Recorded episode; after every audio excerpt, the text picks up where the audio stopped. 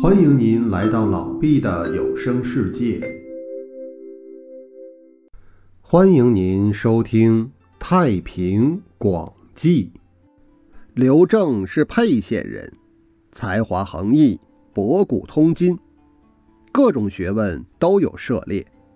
他认为世上的荣华富贵都如过眼云烟，不如去学道，可以得到长生不老。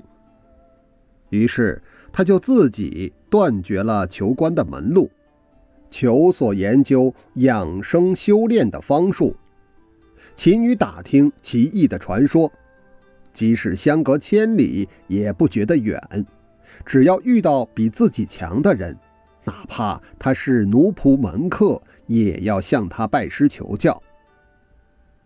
他研究墨子的五行记，还经常服用灵丹秘方。朱英丸活到一百八十多岁时，容貌还像个童子。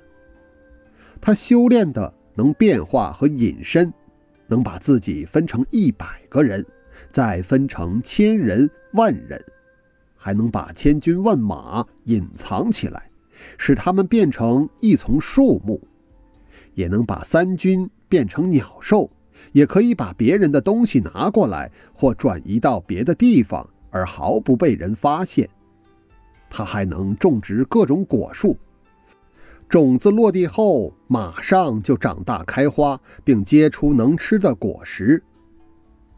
他不动地方就可以做饭炒菜，供几百个人用餐。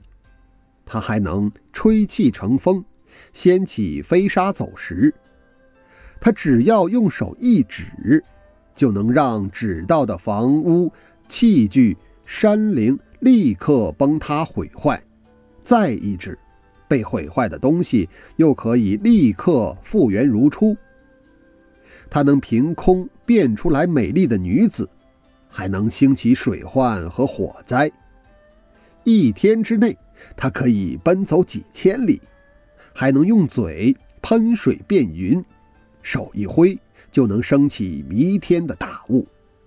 把土聚成山岳，把地钻成深潭。他能一会儿变成老人，一会儿变成少年，一会儿身材高大无比，一会儿又变得十分矮小。他涉水不湿鞋，能在水面上行走，能召集江河湖海中的鱼、龟鳖、蛟龙、赖头猿、扬子鳄等，使他们都上岸聚集。他能够口吐五色云气，覆盖十里地，云气直冲青天。他只要一跳就可以上天，离地好几百丈。后来也不知道他去了什么地方。以上便是刘正的故事，感谢您的收听。